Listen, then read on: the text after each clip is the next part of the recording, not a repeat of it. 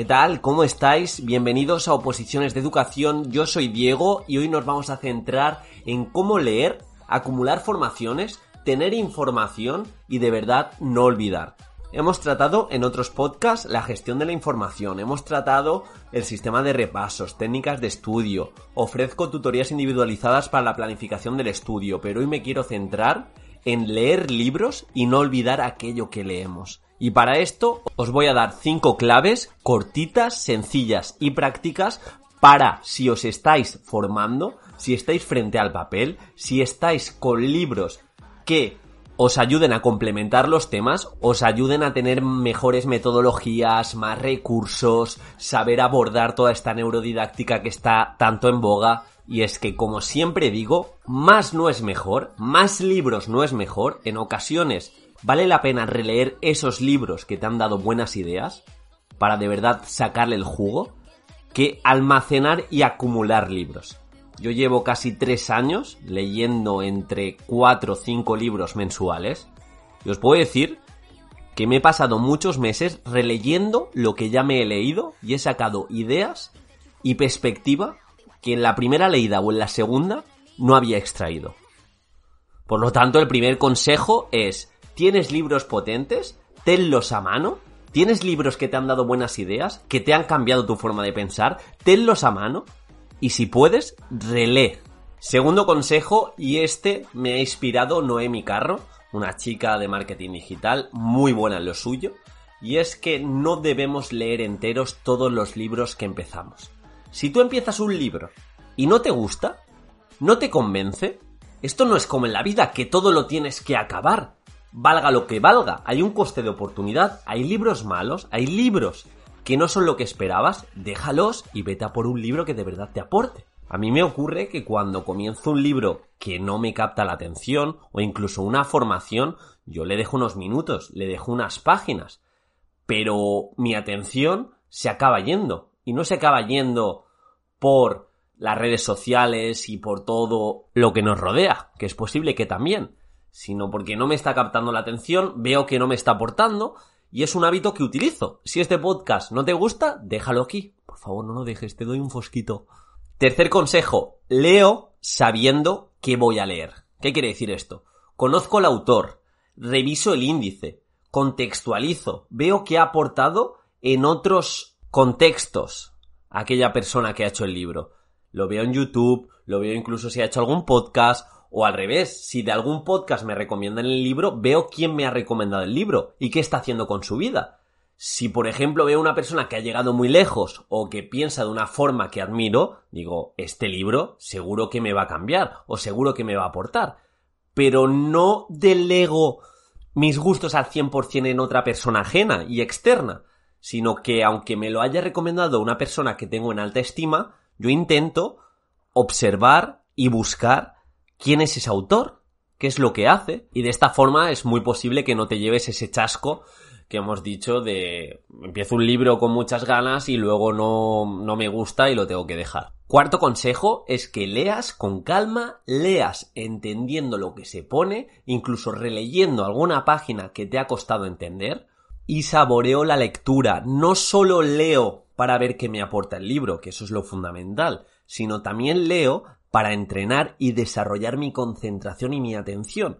No hay mejor método que la lectura para mejorar ese nuevo cociente intelectual de este siglo, que es la atención, que la tenemos tan mermada por los continuos estímulos que nos rodean.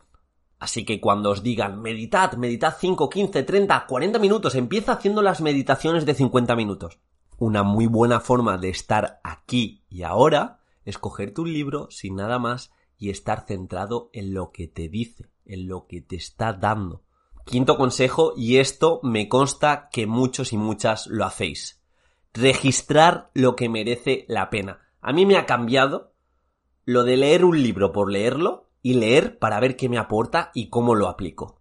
Y partiendo de la premisa que nuestro cerebro está para tener ideas, no almacenarlas, todo lo que voy aprendiendo lo estructuro en mis listas, lo estructuro en mis grupos de WhatsApp, en mis carpetas de notas Y así, si leo algo, imaginaros, para mi podcast, lo pongo en el podcast. Si leo algo para poner en mi Instagram, lo pongo en Instagram. Algo para mejorar mis preparaciones, lo pongo en preparaciones. Algo para mis formaciones, en formaciones. Algo para mis alumnos, en alumnos. Algo para sorprender en los bailes de bodas en otoño. Bailes en bodas de otoño. No, hombre, tan específico no, pero me entendéis lo estructuro y así si lo quiero aplicar lo tengo organizado y esa información no se pierde. Y último consejo, seguro que lo sabéis, estoy harto de decirlo, todo lo que voy aprendiendo, todas las ideas nuevas que voy extrayendo de formaciones, podcasts, libros, intento explicarlas. Véase en mis plataformas, véase amigos, véase incluso a los niños y niñas que les doy clase,